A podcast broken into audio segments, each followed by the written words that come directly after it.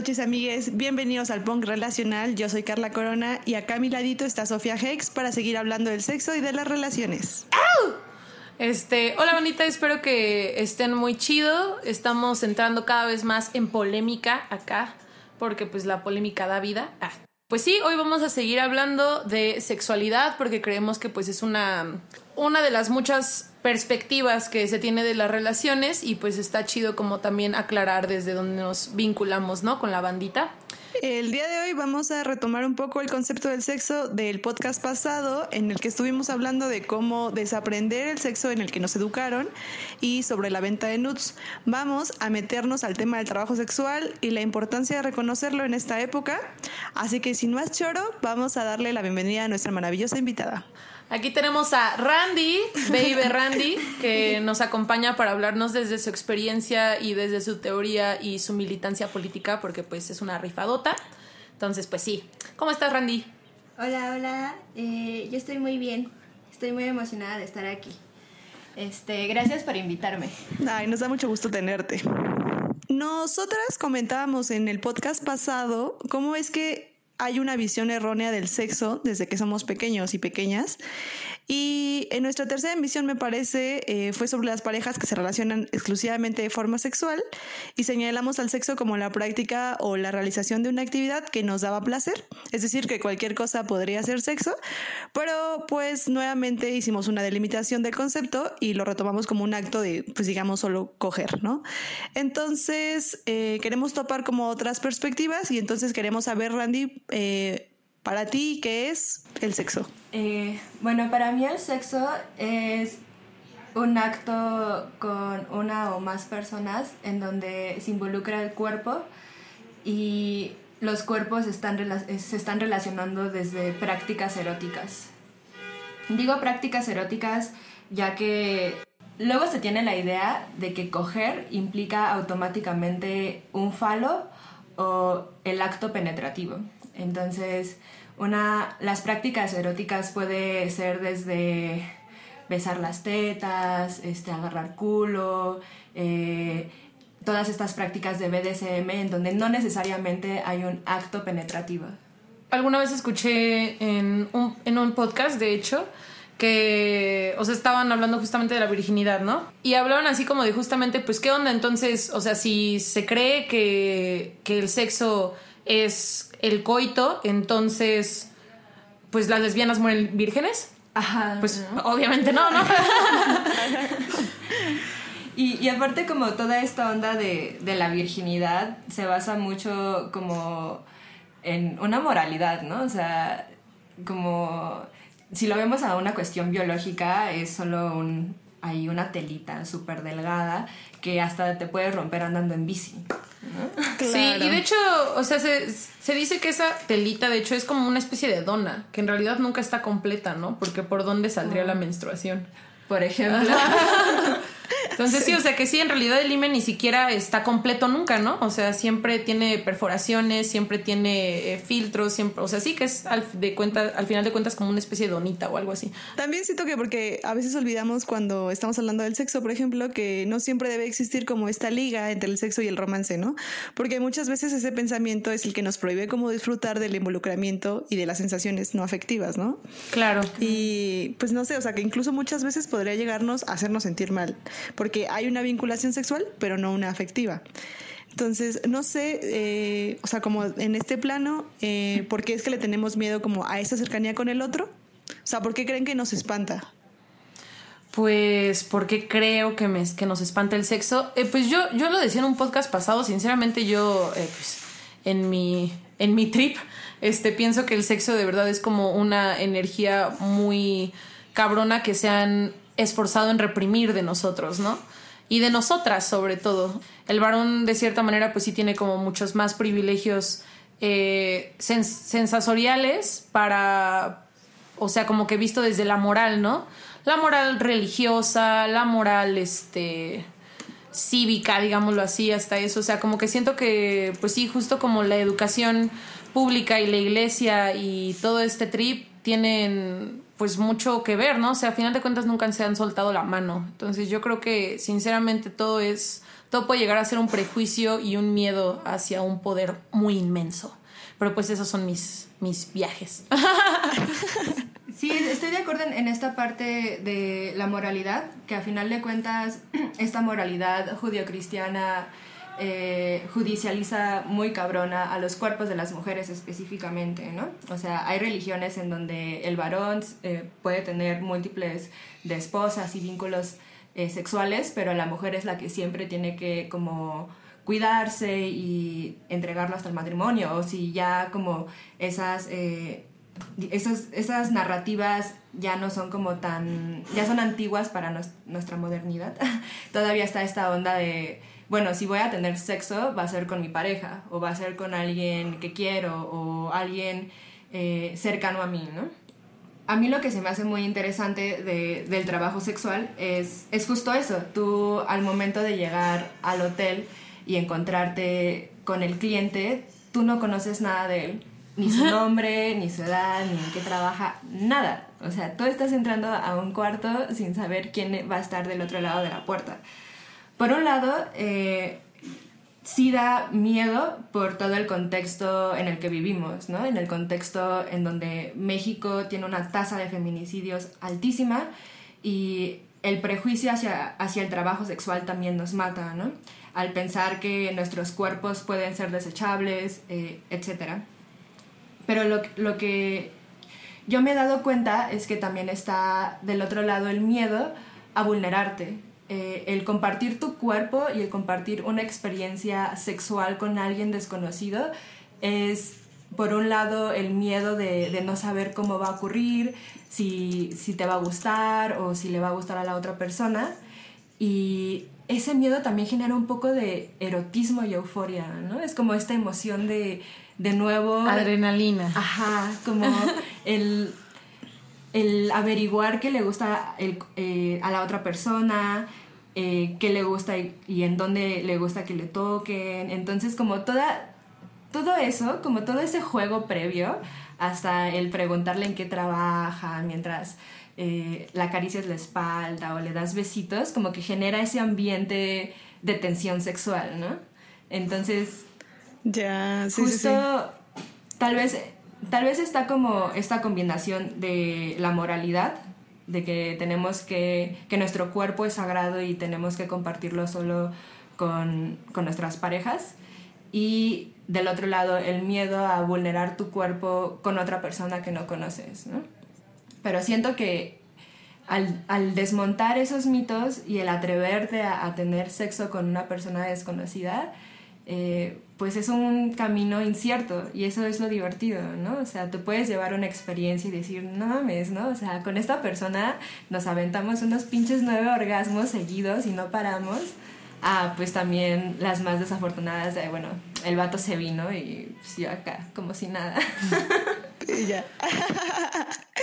Sí, que justo decíamos en, igual en podcast pasados que pues siempre es divertido disfrutar como de este desenvolvimiento y, como tú dices, ¿no? De las prácticas eróticas con desconocidos, que muchas veces, eh, incluso cuando tenemos sexo, eh, digamos, con una pareja establecida todo el tiempo, podrían llegar a frustrarlos, ¿no? Y como conocer y empezar a desenvolverte con otra persona por medio de otras prácticas me parece algo muy, muy chido. Sí, creo que justamente lo que decías acerca de la vulnerabilidad, creo que creo que también tiene mucho que ver con, con, el moralismo, ¿no? O sea, siento que también sientes que tu valor baja, ¿no? Cuando, o sea, cuando, por ejemplo, eh, uno acepta estar vulnerable con una persona y esta persona resulta que te grabó y te difunde, ¿no? Entonces, justamente creo que también eso, detrás de eso, pues también está la moral, ¿no? También está el prejuicio que, que respalda el abuso, ¿no? Claro. Entonces, yo, por ejemplo, estos últimos años sí ha sido así como de, bueno, voy a ver más bien qué hago porque ya me he llevado varias malas experiencias y es como que chale, ¿no? Y, y pues sí es muy frustrante, o sea, yo sí de repente me he sentido así como de que, ¿por qué tendría que que pues estarme cuidando de este tipo de cosas que no tendrían que pasar, ¿no? O sea, sí, creo que el sistema pues sí de cierta manera te puede causar todavía más miedo a estar vulnerable, ¿no? Sí, justo como eh, no deberíamos estar cuidándonos 24/7 en saber si la persona con la que vamos a estar eh, específicamente pasa con vatos, ¿no?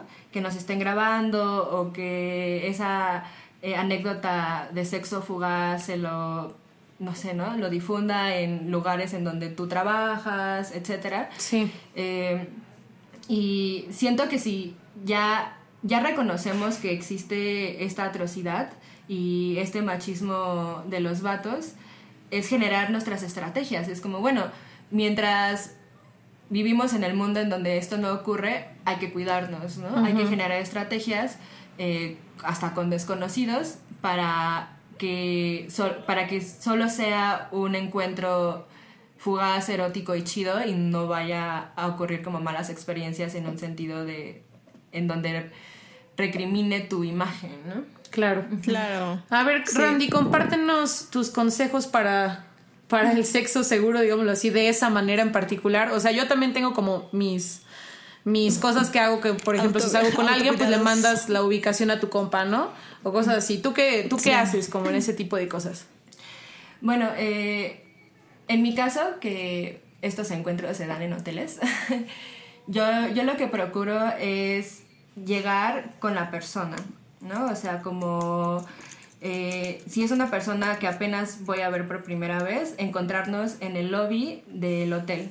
Y ya así yo sé que al momento de entrar al cuarto, él no tuvo tiempo de poner una cámara escondida, algo, ¿no? Una grabadora, etcétera.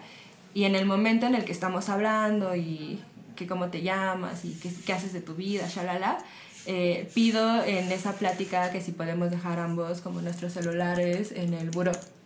Así sé que no lo va a sacar en algún momento, tal vez cuando esté de cuatro y como estoy de espaldas y no lo estoy viendo, que esté grabando sin mi consentimiento, ¿no? Claro, sí, sí, Yo estaba pensando también un poco que en esto que dices de la criminalización que hay del trabajo sexual y que pues nunca hay protecciones sociales, ¿no? Como por toda esta quizá moralidad.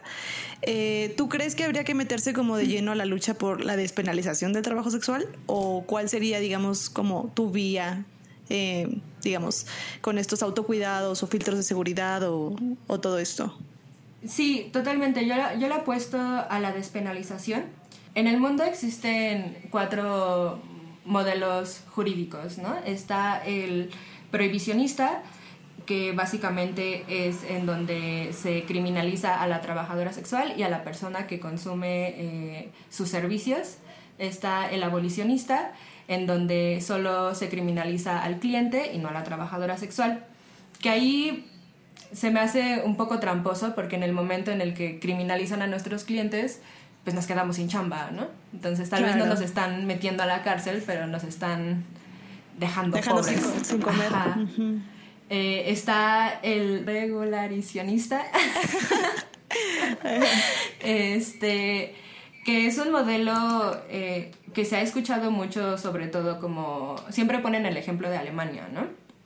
Que es un país que regula el trabajo sexual y básicamente es donde se, mete el gobierno, el Estado, para generar pautas eh, de cuestiones de higiene, de este, seguro social, médico, etcétera, para las trabajadoras sexuales. Entonces ya entran dentro del sector de trabajadores. Entonces está el otro que es el, el pro trabajo sexual este a mí me gusta porque justamente lo único que hace es visibilizar que existe este trabajo, que existimos muchas mujeres, no somos ni cinco ni diez, miles de mujeres que decidimos este trabajo y por ende tenemos todo el derecho de ejercerlo como queramos. Que no haya, que no, que no esté el Estado involucrado en nuestras estrategias de cuidado, simplemente que no nos vulnere vulneren en el sentido de eh, la persecución policíaca, eh, que generen este, estrategias sociales para que paulatinamente este estigma hacia el, hacia el trabajo sexual y a nosotras vaya disminuyendo, ¿no? Ya, ya, ya, sí, claro. Sí, a mí se me haría como muy fuerte la onda de la regularización porque siempre lo vi como que como que pues si así es el, el, chiste, de repente el Estado se volvería como el proxeneta mayor, ¿no? Así como que pues, no mames, no te vas a hacer rico con mi culo. sí. Y aparte como que luego traen unas ondas bien bizarras, como eh, toda esta cuestión de la higiene que he visto en, en, en la onda de los países que regulan el trabajo sexual, es que nosotras constantemente nos tenemos que hacer chequeos eh, de salud sexual y en el momento en el que salgas positivo en cualquier AIDS o, o virus, este, ya no puedes trabajar. Y que a mí se me hace una mamada, porque para empezar, la salud sexual es de cada uno. O sea, uno se cuida para estar bien, no para cuidar la sexualidad y los genitales de la otra persona. Claro. Y además, o sea, creo que también es como que pues muy estigmatizante, ¿no? O sea, yo lo estuve pensando últimamente y pues las enfermedades de transmisión sexual pues son esas. O sea, literalmente son enfermedades de transmisión sexual, así como hay enfermedades respiratorias que te dan por fumar o por lo que sea. O sea, sí también te puede dar una de estas enfermedades y tampoco es la gran cosa, ¿no? O sea, la mayor parte de las veces tiene pues tratamiento y cura. O sea, con esto no voy a decir que pues no usamos condón porque pues o sea, es muy importante, ¿no? Que aclarar que pues tenemos que usar condón. Pero, eh, pero sin embargo, si te da una ETS, pues tampoco estés tan triste, carnal. O sea, no hay, no hay tanto pedo, nada más pues vete, chécate, cuídate y todo eso, ¿no? O sea, hay enfermedades de transmisión sexual que se que se transmiten hasta sin penetración, ¿no? Relájense un chingo también con las ETS, o sea, es un problema más de la vida. Sí, bueno, voy a hacer como una, una pequeña este, aclaración. que, que justo parte de, quitarle el estigma a, a, toda esta onda de la sexualidad es que em, usualmente se refieren como infecciones de transmisión sexual y no enfermedades, porque la mayoría de ellas son infecciones y así como, justo, ¿no? Como dices, eh, te puedes resfriar y corte dos, ya tienes una infección en la garganta, nadie te dice nada. O sea, nadie te está diciendo, bueno, a lo mejor tu mamá. Ay, estúpido, ¿por qué no te cuidaste? ¿Ves? Justo, ¡Qué asco de persona eres! Ajá, exacto. Y en cambio, en el momento en el que tienes una infección de transmisión sexual, sí hay todo este estigma, todo este tabú y que también contribuye a que le tengamos miedo al como coger con desconocidos. Claro. Exacto, exacto.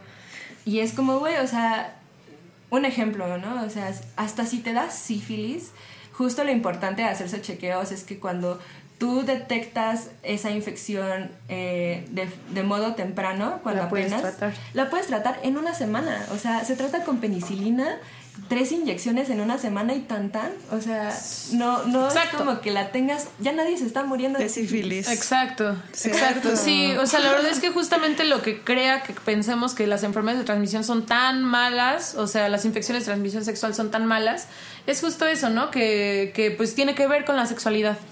O sea, es otra vez el, estigma, ¿no? O sea, 100%. Sí, sí, sí.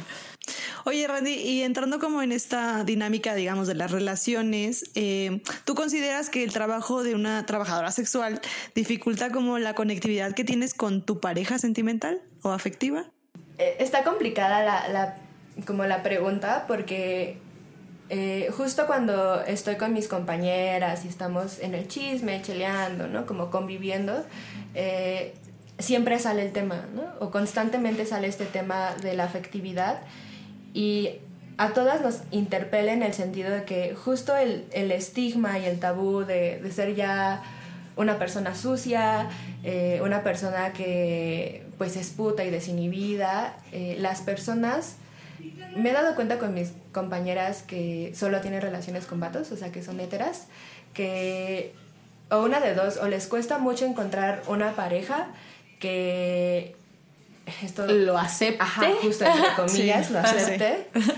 Y cuando ya tienen parejas, pueden que estén súper bien y según no tengan pedo, pero en el momento en el que tienen una discusión, siempre lo sacan a tema, ¿no? O sea, su uh, forma de... El reproche. De excus Ajá, justo de, ay, tú no me puedes reprochar porque yo te estoy aguantando que seas puta. Uh, Verga, sí.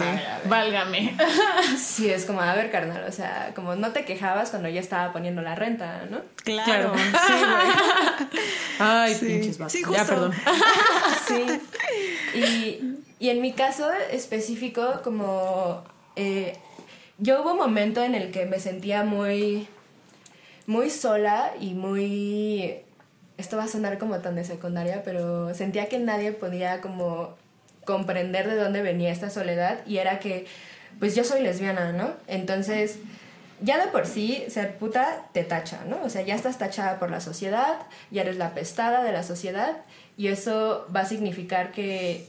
Eh, va a ser más difícil encontrar a una persona que, que no sea tan culera, ¿no? Que no tenga todos estos prejuicios de por medio. Y ahora eso añádele que soy lesbiana y también como el círculo de, lesbianas, de lesbianas somos tan pequeño y encima una lesbiana que no sea abolicionista ni, ni TERF, ¿no? Sí, diablo, sí. Ajá, entonces como mierda, ¿no? O sea, como me voy a quedar sola toda la vida. Ah. ya valí, ya fui, ya fui, ya fui. ya fui. Pero justo eh, algo, algo que yo que he agarrado de eso es como abrazar la soledad, ¿no? O sea, eh, reivindicar el, el estar sola y que mira, de reivindicarlo por azares del destino, yo pude conectarme a un nivel emocional con una chica y lo que es súper chido de nuestra relación es que ambas somos trabajadoras sexuales. Entonces ya no hay como un pedo de por medio de, ay, es que tú eres puta y que yo no quiero que vengas y que cojamos porque estuviste con hombres. No, o sea, como que ya las dos sabemos que es nuestro trabajo, no hay pedo, nos monitoreamos, nos damos amor, eh, entendemos nuestras dinámicas. Eh, entonces es como más amable para nosotras, ¿no? Construir una afectividad desde ahí. Pero en el caso de las compas que, que son héteras, sí he visto que les ha costado mucho, ¿no? Sobre todo como encontrar un vato que, que no sea tan machista, ¿no? O sea, que no tenga esta onda de posesividad de tú eres mía, entonces solo quiero que tengas sexo conmigo. Sí. sí, sí, sí. Y además creo que, o sea, justo aparte de la posesividad, también existe mucho este pedo del de cómo te ve la sociedad, ¿no? O sea, de tú como tú como vato, ¿qué va a decir la gente? Que mi morra sea puta. No, no, no, no. O sea, yo te preguntaba esto como de la afectividad porque mm, igual, ¿no? O sea, como que muchas compas eh, estaban así como dispuestas a ser trabajadoras sexuales, pero siempre eh, como que tenían el estigma de es que mi pareja como que no lo acepta y entonces como no lo acepta no se puede. ¿sabes?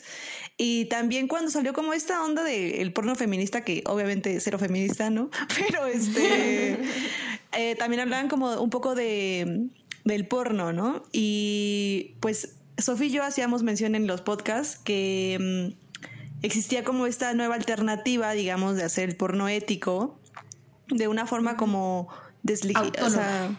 autónoma y como quitando eh, ciertas pautas que el el porno masificado vende asquerosamente, ¿no? Entonces, quisiera, o sea, que nos hablaras un poquito como de este, de este porno ético. Algo que, me gusta hasta del concepto, eh, quitándole como esta de porno feminista a porno ético, es que la palabra de ética para mí tiene una connotación de, de estrategias y de cuidados, ¿no? O sea, es ético en el momento en el que tú estás siendo consciente lo que estás consumiendo, ¿no? Entonces, si, si, si le estamos apostando a, ser desinhibida sexualmente y coger con extraños y disfrutar de nuestra sexualidad, es también apostarle a, a, todo a toda la cuestión visual del erotismo que es el porno, ¿no? Entonces, eh, el porno ético es en el momento en el que tú, al momento de consumir ese porno, te estás dando cuenta a quién, está, a quién le está llegando el dinero. Está el ejemplo de Pornhub, ¿no? O sea, tú puedes ir a Pornhub y solo porque estás caliente, sobre todo los vatos, ¿no? O sea, se la chaquetean con quien sea. Entonces, eh, Brazzers hace un chingo de videos con apología a la violación, eh, apología a la pedofilia, este, incesto, etcétera, ¿no? Que son eh, que no es algo que está creando el porno, sino que es algo que creó la cultura y que el porno lo está exhibiendo como algo que es normal, ¿no? O sea, y el normalizar la violación está muy cabrón, ¿no? Sí.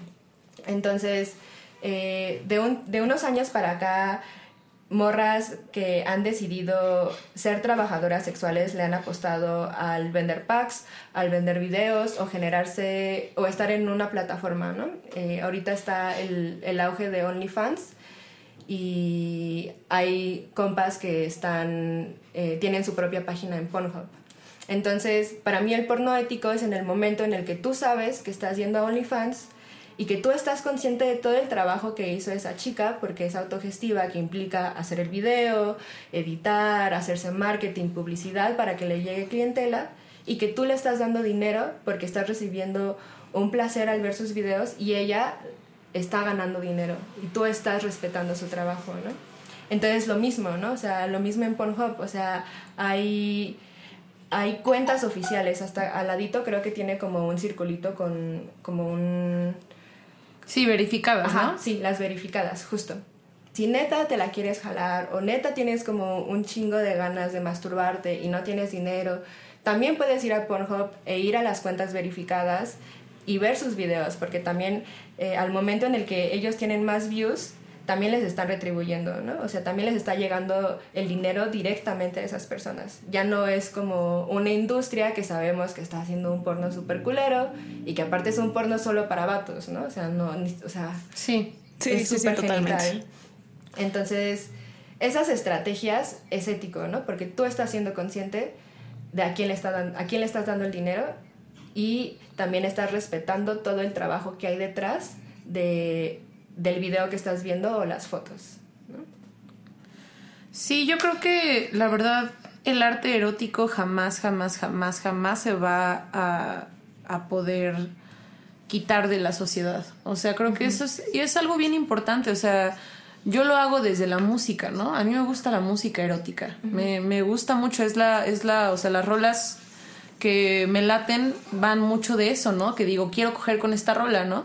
Y pues eso es arte erótico y también lo hay en imágenes y también lo hay en videos y creo que justo es, o sea, no, no se va a ir, ¿no? Jamás y no se tiene por qué ir porque, pues sí, como es una expresión humana de algo, pues que la neta está bien chido, güey, o sea, el placer y todo eso es algo cool, ¿no? Entonces, este, pues sí, eh, yo creo que más que nada, yo le he puesto la autonomía. Y ya, ¿no? O sea, como que, no sé, una vez vi un post muy estúpido de una. de que decía así como de ¿andarías con tu morra si vende packs? Mm. Y un güey dice, pues sí, no hay pedo, está bien chido que me dé la mitad del varo. Y así como de ¿qué? No. ¿Por qué, chicas, te daría la mitad del varo, güey? Yo pensaría como, ¿por qué pensarías que una morra que vende packs quiere estar contigo? Exacto. o sea, no mames, ¿por qué crees que una morra que vende packs querría mantenerte, no? O sea, no jodas. ¿Sabes? Esto que dijiste de la música se me hace bien chido porque tengo... Eh, tengo justo una compañera que tuvo una pareja de muchos años que es músico. Y cuando estábamos cotorreando en su casa y estaba ese güey, eh, allá sí tenemos como unas comparaciones entre los músicos y las putas, ¿no? Porque lo que hacemos nunca es visto como trabajo. O sea, la música, o sea, a pesar de que a ti te gusta y tú decidiste estar en, en la industria de la música, todo el mundo quiere que hagas todo las cosas gratis, sí, es cierto. Que vayas al, a los 15 años de Juanita Pérez a cantar gratis. Y es como, a ver, ¿no? O sea, sí me gusta cantar. Sí pero no mames, ¿no? Mínimo dame para la comida o para el transporte. O sea, no, o sea, está súper invisibilizado que es un trabajo, ¿no? Exacto. Sí, sí, sí, eso es cierto. O sea, yo siento también ahí que hay que hacer una chamba bien fuerte, ¿no? Y como bien tensa para como seguir naturalizando a las trabajadoras sexuales. Porque pues al final el trabajo solo es una forma más de generar ingresos. Y si es una que te gusta, pues güey, vas, ¿no? O sea, la neta. Ajá. A, mí, a mí me, me han como hecho mucho las críticas, sobre todo como de este lado, este anarquista de, de, que estoy reivindicando el trabajo y que pues a final de cuentas la meta no es eso, ¿no? O sea, como es abolir el trabajo y desmantelar el capitalismo. Y digo, va, supongamos que tienen razón, ¿no? Solo que... Ahora ser realista.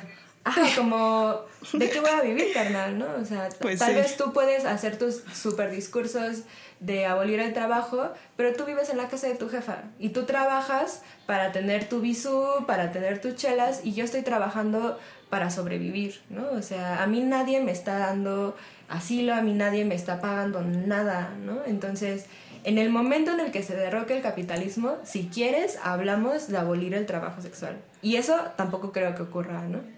Simplemente creo que lo que va a ocurrir es que las personas que decidan ser trabajadoras sexuales en una utopía anticapitalista, eh, va a haber más autonomía y más visibilización de lo que implica ese trabajo, ¿no? Que es un trabajo que aparte nosotras las mujeres hemos hecho gratis por años, ¿no? O sea, ¿cuántas veces no hemos cogido con un vato que cogió de la verga, después ni te mandó mensaje para saber si llegaste bien a tu casa? Ay, sí. Y neta piensas como, lo hubiera cobrado. Así como, ay, sí, pendejo neta si lo hubiera cobrado. O sea. Sí. O sea, no es legal que después de algo así te diga, te digan, oye, ¿sabes qué? La neta son dos mil baros. Muy Sí. rico y todo, pero sí, son dos mil. Güey, pues es que justo, o sea, lo que lo importante creo que de este de esto es pues si esto existe, ¿cómo le vas a decir a alguien que lo haga de a gratis, no?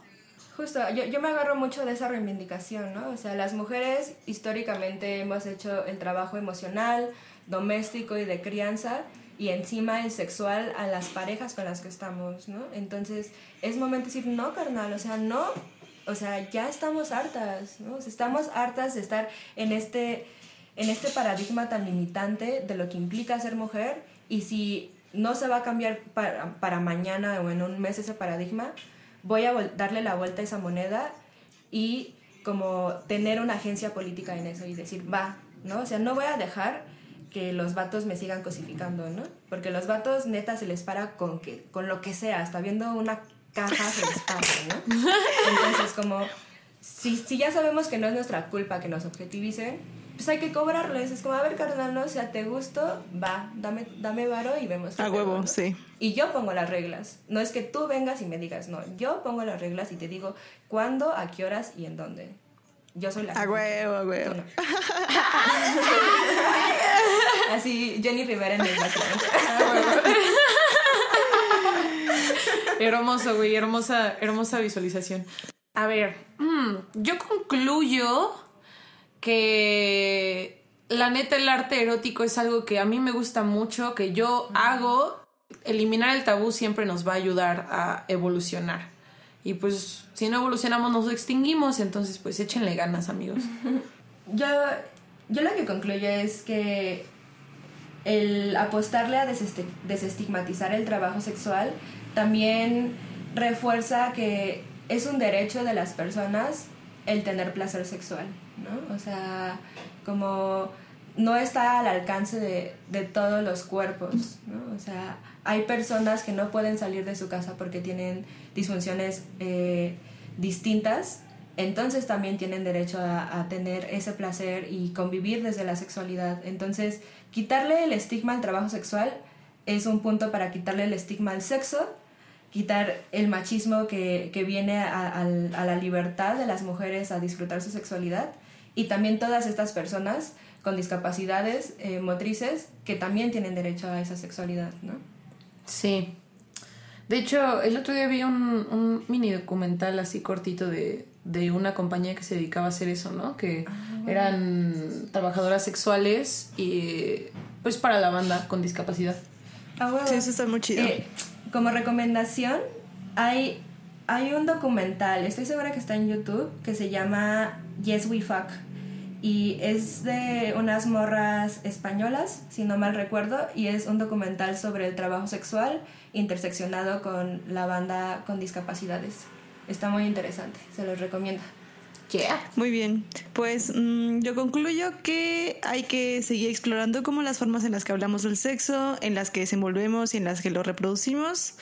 No olviden que el trabajo sexual es trabajo y que si van a consumir porno lo hagan pagándole directamente a las trabajadoras sexuales, que las prácticas eróticas son súper chidas e importantes y definitivamente hay que naturalizarlas porque pues vivir la sexualidad siempre será liberador. Sí.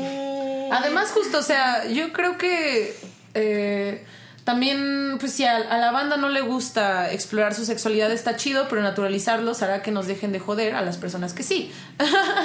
Y hasta las personas que no, es como chido, es tu decisión. no Exacto, coger, exacto. Todo bien. Y, y, y- y, bueno, pues Randy, también recomiéndanos tus redes, ¿no? O sea, estás en varias colectivas y así, nos gustaría saber cómo, por dónde se anda moviendo, porque la neta creo que también eh, el trabajo que hacen las trabajadoras sexuales está bien chido y necesita difusión y pues la banda necesita saber lo que se están, lo que pues están haciendo, ¿no? Porque la neta, pues rifadas. Claro. Sí, porque- sobre todo porque no es solo sexual al final, ¿no? También es político. Exacto. Pues eh, yo colaboro en la organización de AMETS, así en Facebook los encuentran con- como AMETS, en Instagram como AMEX-MEX y en Twitter estamos...